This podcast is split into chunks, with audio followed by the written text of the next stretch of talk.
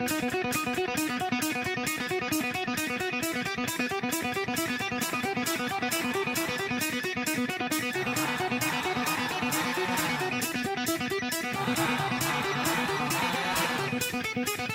15 de False Start y tenemos la actualidad de la NFL. Esta semana vamos a ver Buffalo Bills vence con autoridad a los Denver Broncos, se coronan como campeones de la AFC este luego de 25 años y vamos a responder si son los Bills los grandes rivales de los Chiefs por el Lombardi.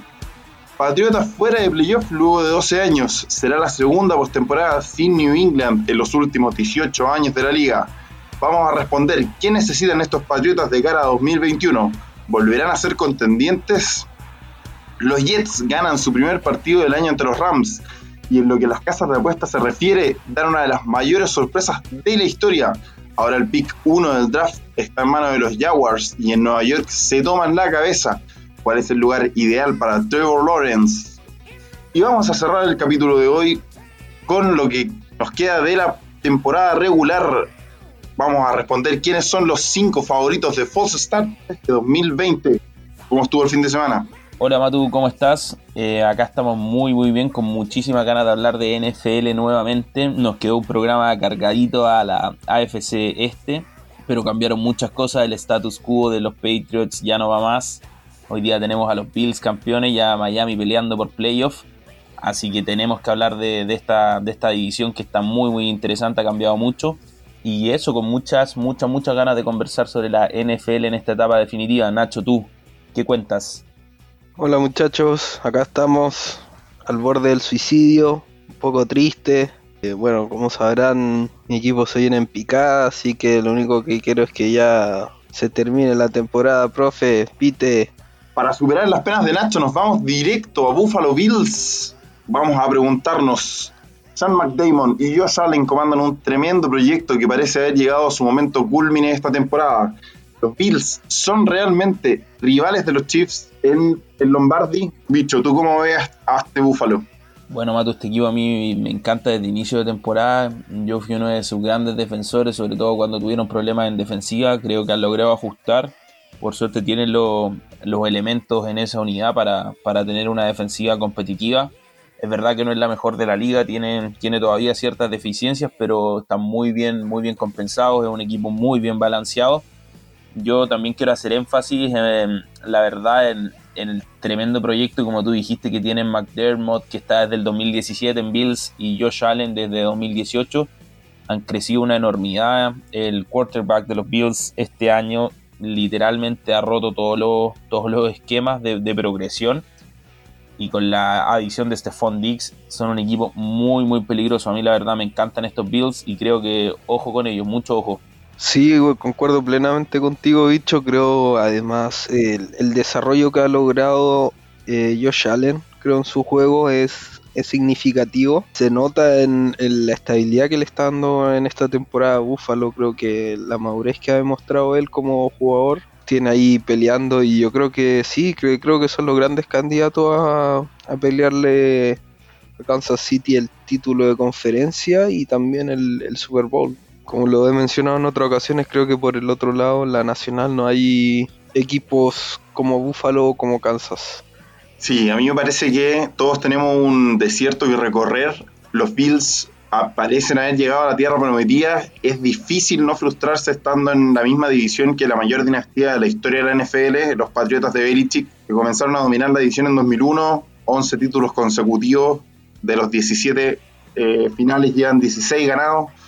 Además, Buffalo no ganaba la división del 95, así que me parece que desde ese punto de vista histórico, Buffalo está logrando consolidar un proyecto y aquí me gustaría destacar la posición de Bain, el general manager, que comentó que cambiaba en la división un general manager, un head coach, le hacían un gran favor a Belichick y compañía. Y Bain lo que ve aquí es que la estabilidad es extremadamente importante en la NFL, destacando los equipos que constantemente ganan, New England, Pittsburgh, New Orleans, Green Bay. Así que lo que le ha intentado dar a este Búfalo es estabilidad, como dijo Bicho, lo de Joe Allen increíble, sumó 10 puntos porcentuales la precisión respecto a 2019, ya 10 touchdowns más que en 2019, con dos juegos aún por, por jugarse y se suman a la temporada Stephon Diggs, líder en recepciones y en yardas por aire este año. Cole Beasley ha sido una tremenda temporada. Yo creo que el, punto más bajo de, de, puede ser los running backs. Ahí creo que están un poco más débiles, pero de seguro llegan a una forma increíble a, enero un quarterback demostrando un juego maduro, tremendo brazo, una defensiva además que permite solo 21,5 puntos. Yo creo que el único problema que van a tener o, lo problemático de esta temporada de Bills Mafia es que lamentablemente su equipo, su público no va a estar en el estadio, pero que de todas formas se han hecho sentir. Yo aquí les quería preguntar respecto a los running backs, ¿cómo ven al equipo de Buffalo? Bueno, Mato, yo creo que es un, súper buen análisis el que hiciste con respecto a tu pregunta. Creo que es una de las deficiencias del equipo. No lo veo algo tan grave, tal vez como, como hemos conversado con Steelers o con equipos que son candidatos, pero tienen muchos, muchos problemas para correr. Acá veo también que es más un tema de planning de McDermott, de no correr tanto. Creo que Singletary de todas maneras lo, está haciendo bien, le hizo bien el, retorno de Moss, en el sentido que está corriendo con mucha decisión, con mucha fuerza. Me está gustando lo, lo que le he visto la última semana. Así que no me preocuparía tanto por ese lado. También felicitar a los hinchas de Búfalo, sobre todo porque es una franquicia que ha sufrido mucho. Tú bien lo dijiste hace 25 años que no podían levantar el título divisional. Y si mal no recuerdan, Búfalo fue un equipo muy exitoso a inicios de los 90. De hecho, tiene un récord de los más desgraciados de la NFL. Yo diría que el más desgraciado, que perdieron cuatro Super Bowls seguidos desde el 90 al 93. Entonces es una franquicia muy leal, con una hinchada muy, muy fuerte, pero que le ha tocado sufrir mucho. Así que la verdad me alegro mucho por ello. Yo soy un hincha Patriot, lo saben pero le tengo un cariño especial a los Bills, creo que merecen todo lo bueno que les está pasando. Yo quería hacer una pregunta y es, como lo, como lo dijimos ya en el, en el titular de la noticia, eh, ¿Ven ustedes ganándole Buffalo a Pittsburgh? Probablemente sea el otro contendiente de esta americana. En mi punto de vista, no sé si ahora Pittsburgh es el contendiente por el nivel que está mostrando, la verdad. Para mí está por aún por meterse Baltimore. Creo que es un rival complicado, en playoffs más aún. A mí me encanta lo que viene haciendo Indiana, Indianapolis Colts también. Y los Browns también han levantado harto este, esta última semana. Así que, o para mí está muy peleado sin contar a Kansas City a Buffalo que los veo un pasito sobre el resto. Los otros equipos me parecen muy de un nivel muy parecido. E incluso ahora Pittsburgh estas últimas tres semanas, bueno, no solamente estas tres semanas, sino que ya venía mostrando un juego con muchos problemas en la ofensiva. A mí me costaba ver que entraran ya metidos en el partido y estas últimas semanas también muchos errores no forzados por, parte de Big Ben, así que está complicado. Hay que verlos cómo van a, van a reaccionar de cara a la postemporada, pero como te digo, sin contar a Kansas City y a Buffalo, que los veo un, pasito por encima del resto, los otros equipos los veo muy parejos. Yo la verdad, a pesar de que me encantan los Bills, yo creo que no es están un pasito por encima del resto. Ahí discrepo contigo, Nacho. Yo creo que también lo metería en ese grupo de persecución de los Chiefs, que claramente me parecen el mejor equipo.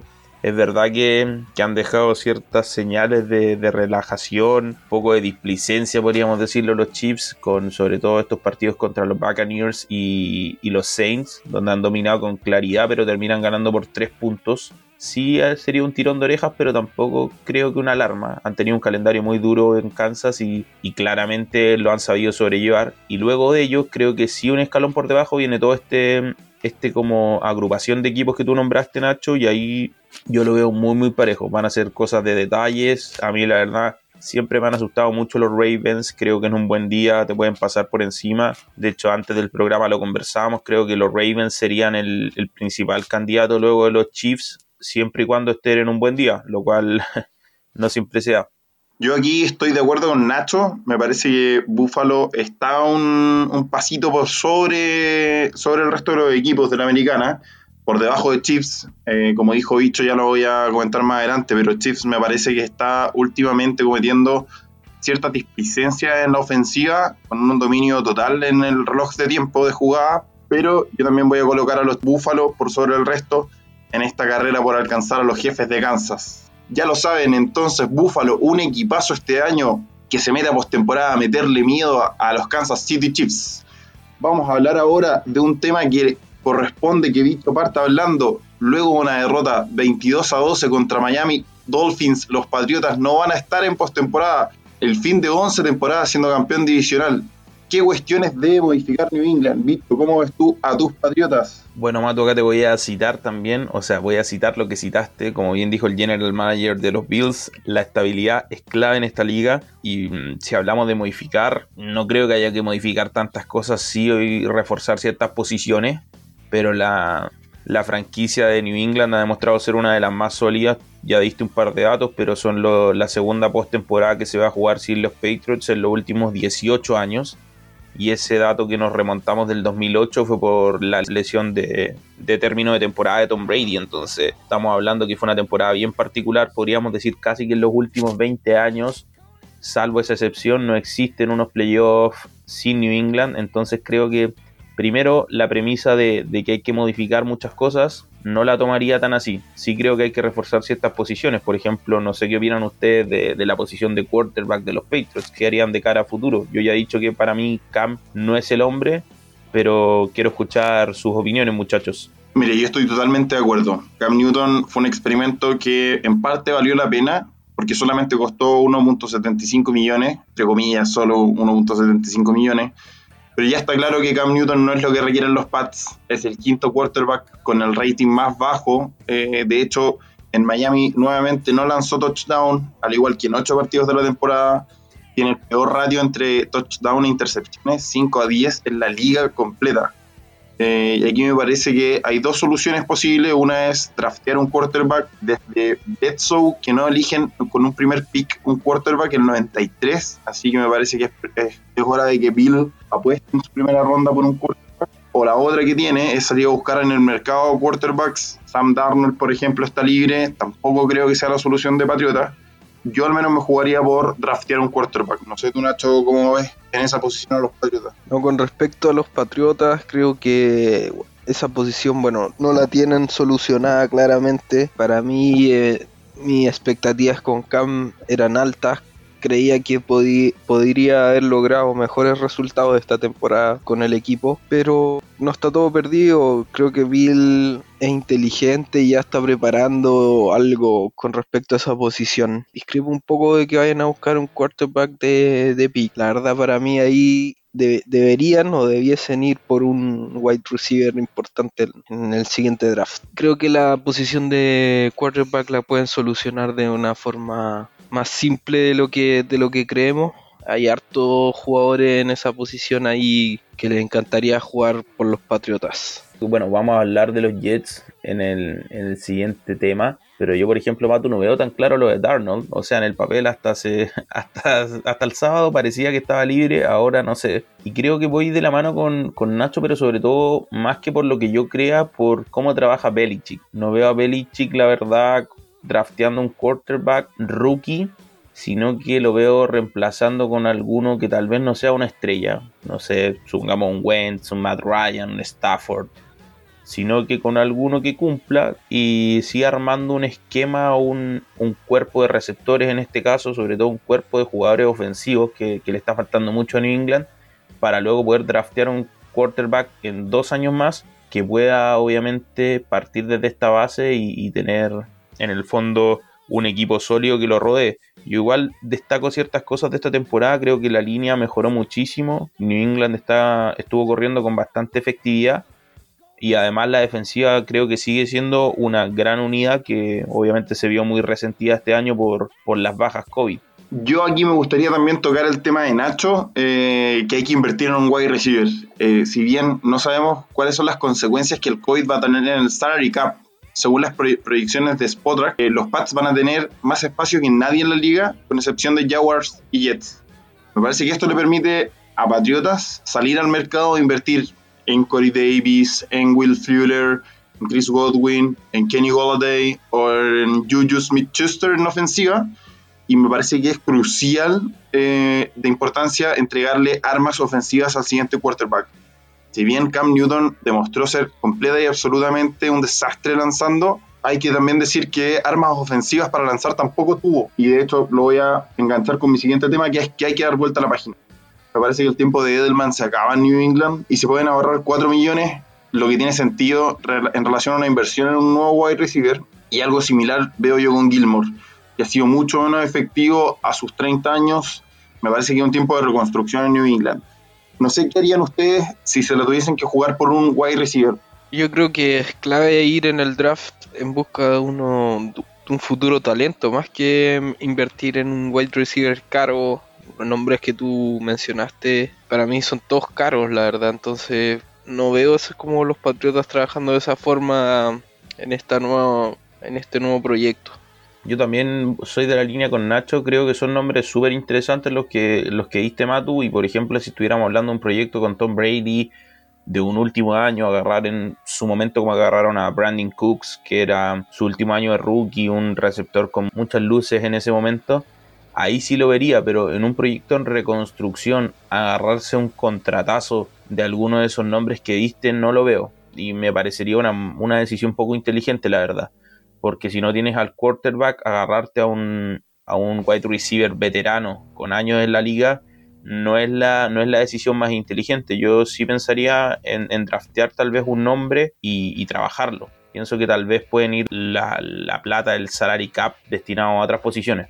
¿Qué harían con el salary cap? ¿Qué contratarían? ¿Qué posición, ¿En qué posición creen ustedes que Patriota requiere salir al mercado ya no con el draft, sino que salir al mercado a contratar a un buen jugador? También hay que mencionar que esta temporada jugó sin varios defensivos importantes, entonces yo buscaría invertir, siguiendo invirtiendo en esa defensiva porque creo que aparte que trabaja muy bien, es el bastión en el fondo el punto de partida de todo proyecto, en mi punto de vista del juego. Entonces trataría de buscarle algún reemplazante de nivel a, por ejemplo, a un Gilmore que ahora se lesionó. Bueno, y también obviamente mm, reforzar la ofensiva. Em, creo que el backfield, ahí hay que buscar otro nombre también, un corredor que complemente los que los talentos porque si, bien Demian Harris no viene haciendo una temporada mala creo que Tony Michel o James White no son un nombre ahí muy, muy poderoso. Yo si tuviera que invertir en algo sería en la parte defensiva, en buscar algún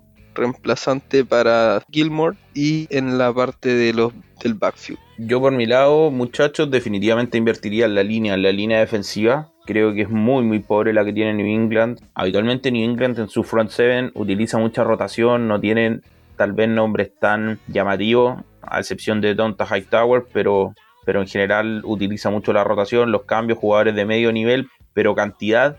Y creo que esta rotación se ha quedado muy corta este año. A New England le están corriendo con muchísima facilidad, su secundaria es buena, es verdad, pero, pero el resto de, de, la unidad defensiva tiene bastantes falencias. De hecho, bueno, el fin de semana el partido lo pierden netamente por eso, porque Miami pudo correr a placer durante la segunda, durante la segunda mitad, y New England es uno de los equipos más malos de la liga defendiendo la carrera. Entonces definitivamente reforzaría esa zona con algún liniero, algún liniero defensivo que esté en el mercado y que tenga la capacidad de, tener un impacto inmediato en esa, en esa unidad. Ya lo saben muchachos, aquí están las respuestas de qué es lo que debe hacer Patriotas el próximo año para reconstruir un proyecto de la mano de Bill Belichick, dejando de lado a Cam Newton y su terrible temporada al mando de estos Patriotas. Vamos a quedarnos en esta división, pero vamos a pasar a ver a la sorpresa de esta liga, los Jets, que todos veíamos que iba a terminar con 0 y 16, ganó un partido, le entregó el primer pick a los Jaguars y se perdió probablemente a uno de los quarterbacks más importantes que recuerda el fútbol colegial, a Trevor Lawrence, un tremendo prospecto. Me parece que los Jets ganaron una batalla, pero perdieron la guerra.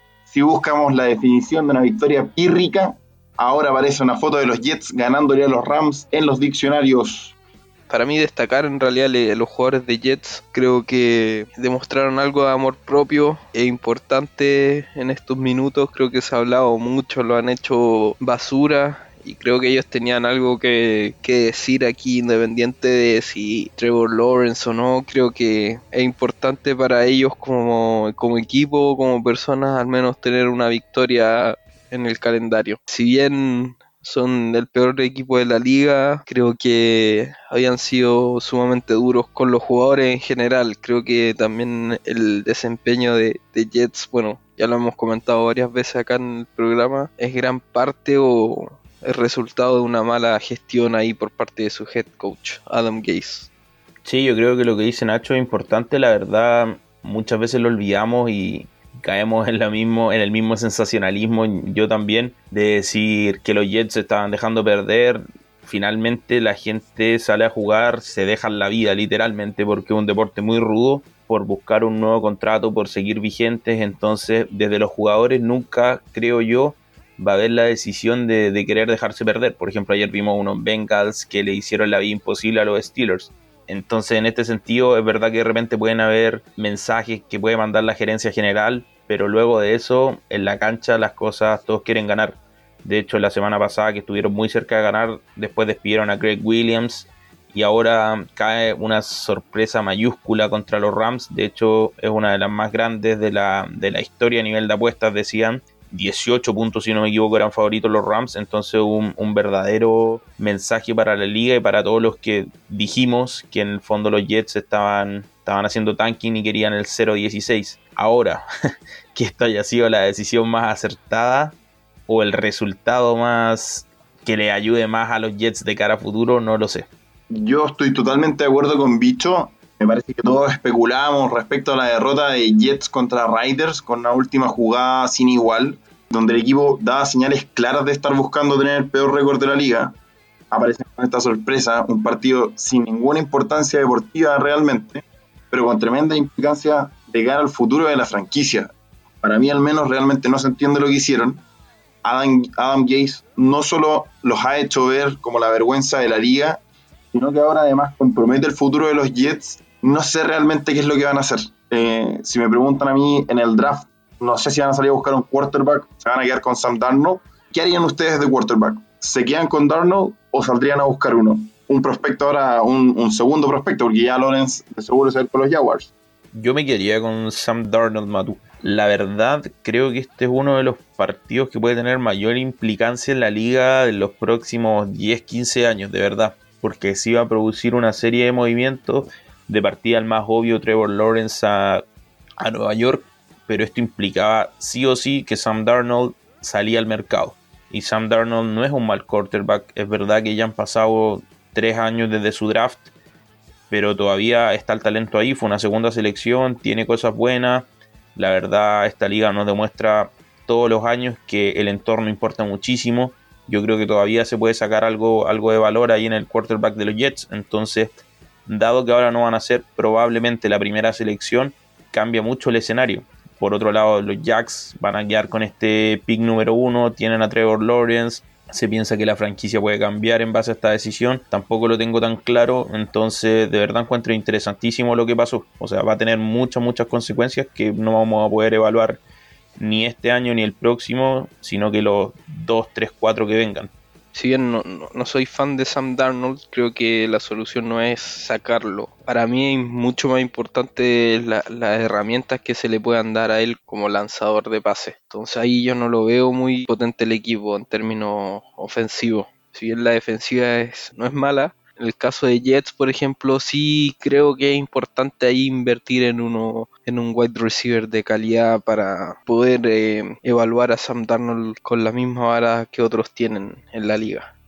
Lo que a mí me pasa en la liga y creo que le pasa mucho a estos Jets es que básicamente lo construyen el proceso de construcción de una franquicia lo hacen al revés. Tratan de ser malos, lo más malos posible para poder draftear un gran quarterback, pero cuando les llega lo terminan arruinando porque el entorno es horrible. Entonces vemos pocos casos de éxito como son los Bills, como están siendo los Dolphins, donde tratan de construir un entorno correcto, draftear jugadores baratos que vayan haciendo una cultura de trabajo, una cultura más ganadora capturando una agencia libre y por otro lado ir drafteando jugadores jóvenes con talento, empaparlo un poco de una cultura de, de haz tu trabajo con lo que se hace en New England y luego de eso la guinda de la torta tiene que ser el quarterback. Entonces yo creo que estas franquicias como Jaguars, como Jets, que uno no es casualidad que año tras año fracasen, es decir, a lo mejor Sam Darnold nunca tuvo el hype que tiene Trevor Lawrence, pero en su momento llegó con muchísimas expectativas a New York y fracasó. Entonces, ¿por qué pensar que ahora Trevor Lawrence, un jugador sobre 53, va a hacer un cambio y te va a cambiar una cultura? Yo creo que no es tan así. Es una simplificación muy grande pensar que un quarterback, un solo nombre va a cambiar. Entonces, yo primero cambiaría el chip la estructura, cómo trabaja la franquicia y luego pensaría en un, en un Trevor Lawrence en tres años más.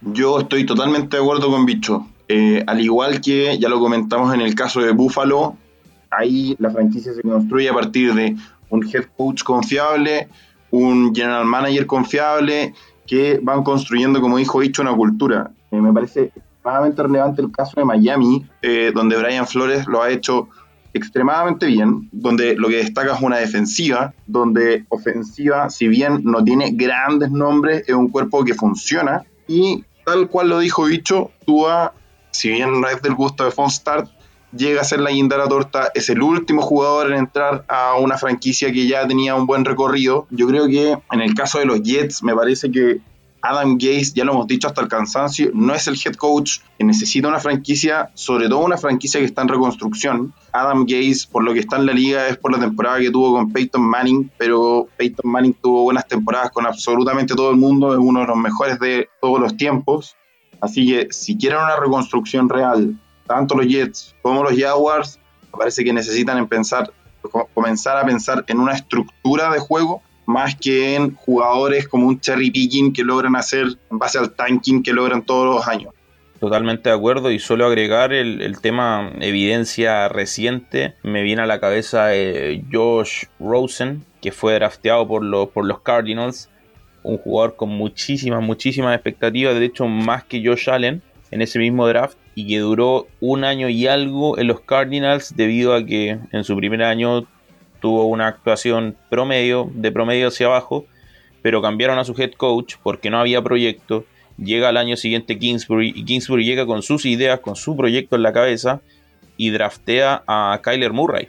Entonces Josh Rosen se tiene que mudar a Miami y así son historias que vemos habitualmente en la liga y que la verdad son lamentables porque se, se utilizan primeras selecciones, los primeros 10 picks del draft en jugadores que prometen mucho, pero que finalmente son arruinados por falta de proyecto. O sea, por ejemplo, Trevor Lawrence iba a llegar a los Jets, pero ¿con quién a cargo? Claramente no con Adam Gaze. Entonces es complicado eso, muy, muy complicado.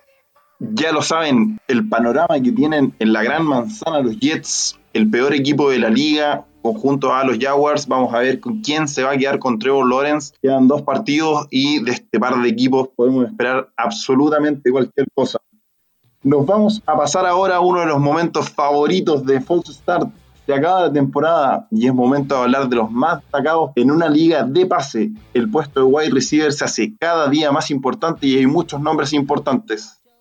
En False Start hablamos de los que más nos asombraron este 2020 y armamos nuestro top 5.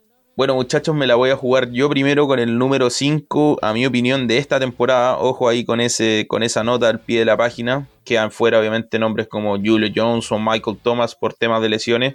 Menciones honrosas obviamente también a, jugadores como Justin Jefferson, Terry McLaurin, Keenan Allen, entre otros. Pero mi número 5 va para DK Metcalf. Creo que esta temporada ha crecido muchísimo el receptor de, de los Seahawks. Tiene más de 1200 yardas por aire, 10 touchdowns, más de 70 recepciones Creo que es un arma muy muy interesante para los Seahawks, un receptor fuerte, algo que le faltaba en Seattle y tiene al gran Russell Wilson lanzándole. Entonces, ¿qué más se puede pedir para un receptor de segundo año? Por mi lado, concuerdo plenamente con Bicho. Menciones honrosas para Keenan Allen, para el wide receiver de Seattle Lockett, eh, Ridley. Bueno, sin mencionar claramente, basándome en el desempeño de esta temporada, hay grandes talentos que no pudieron destacarse este año por por lesiones y por otras situaciones que ya conocemos. Para mí también mi número 5 es DK Metcalf. Condiciones que él tiene como wide receiver son impresionantes. Porte, velocidad y bueno, los números de esta temporada son impresionantes en términos de yardas, touchdowns. Así que estamos alineados yo en el quinto lugar, aquí bicho me va a matar, pero me la voy a jugar con Cole Beasley. Me parece que es un jugador tapado que está teniendo una muy buena temporada en Buffalo la segunda arma ofensiva por aire después de Stefan Diggs.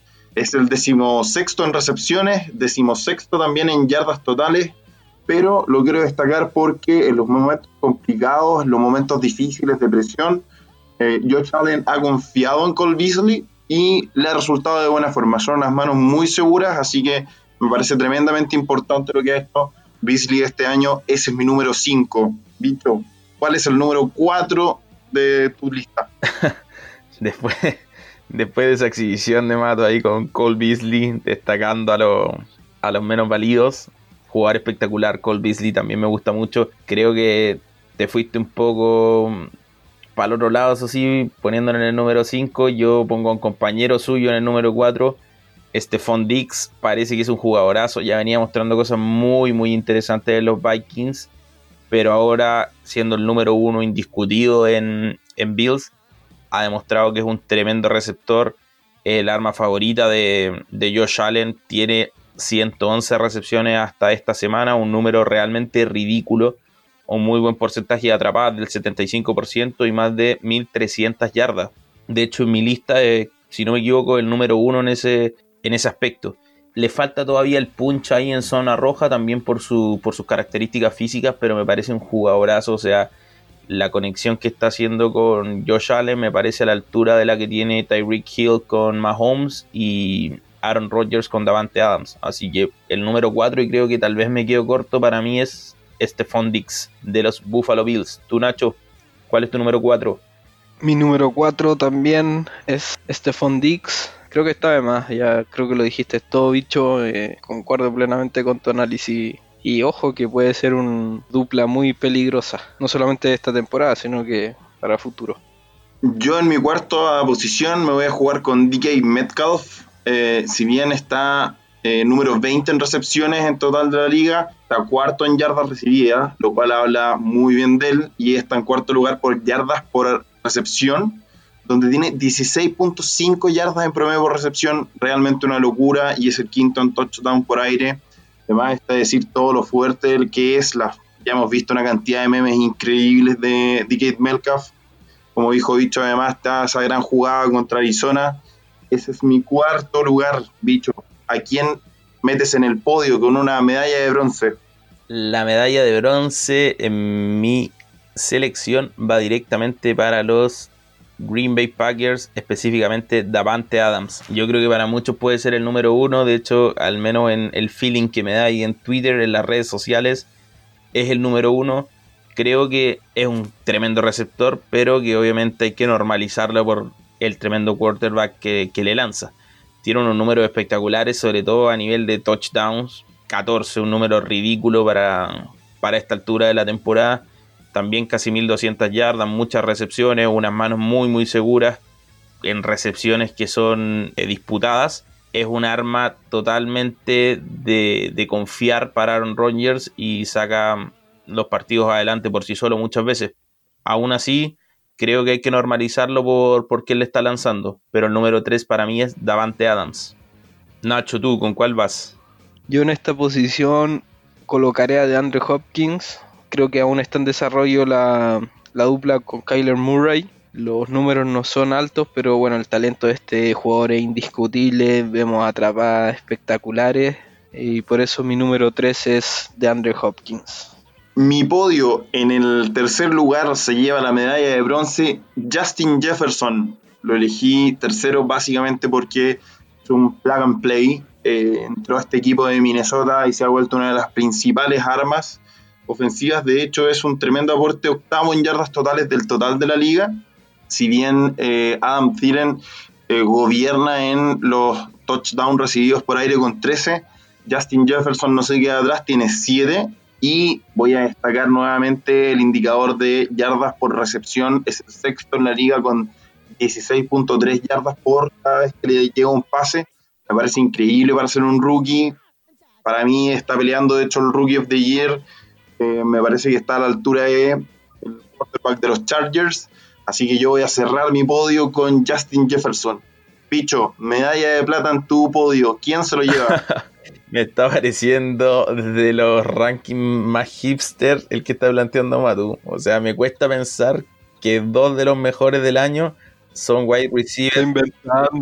son wide receiver 2. O sea, los wide receiver 2 siempre tienen la pega más fácil. Justin Jefferson yo lo puse en menciones honoríficas, pero ojo que tiene Adam Thielen número uno y Cole Beasley a Stephon Diggs. Se llevan las marcas, se llevan los ojos de los mejores defensivos. Ojo con eso. Yo soy como eh, el, que premia a los, mejores compañeros. Claro, el premio ahí al, mayor esfuerzo, ¿no? En, cualquier caso, tremendos receptores. La liga está plagada de, buenos jugadores en la posición. Me parecen dos grandes jugadores, pero creo que te deja algunos nombres en la lista, como mi número dos, que es el gran Tyreek Hill.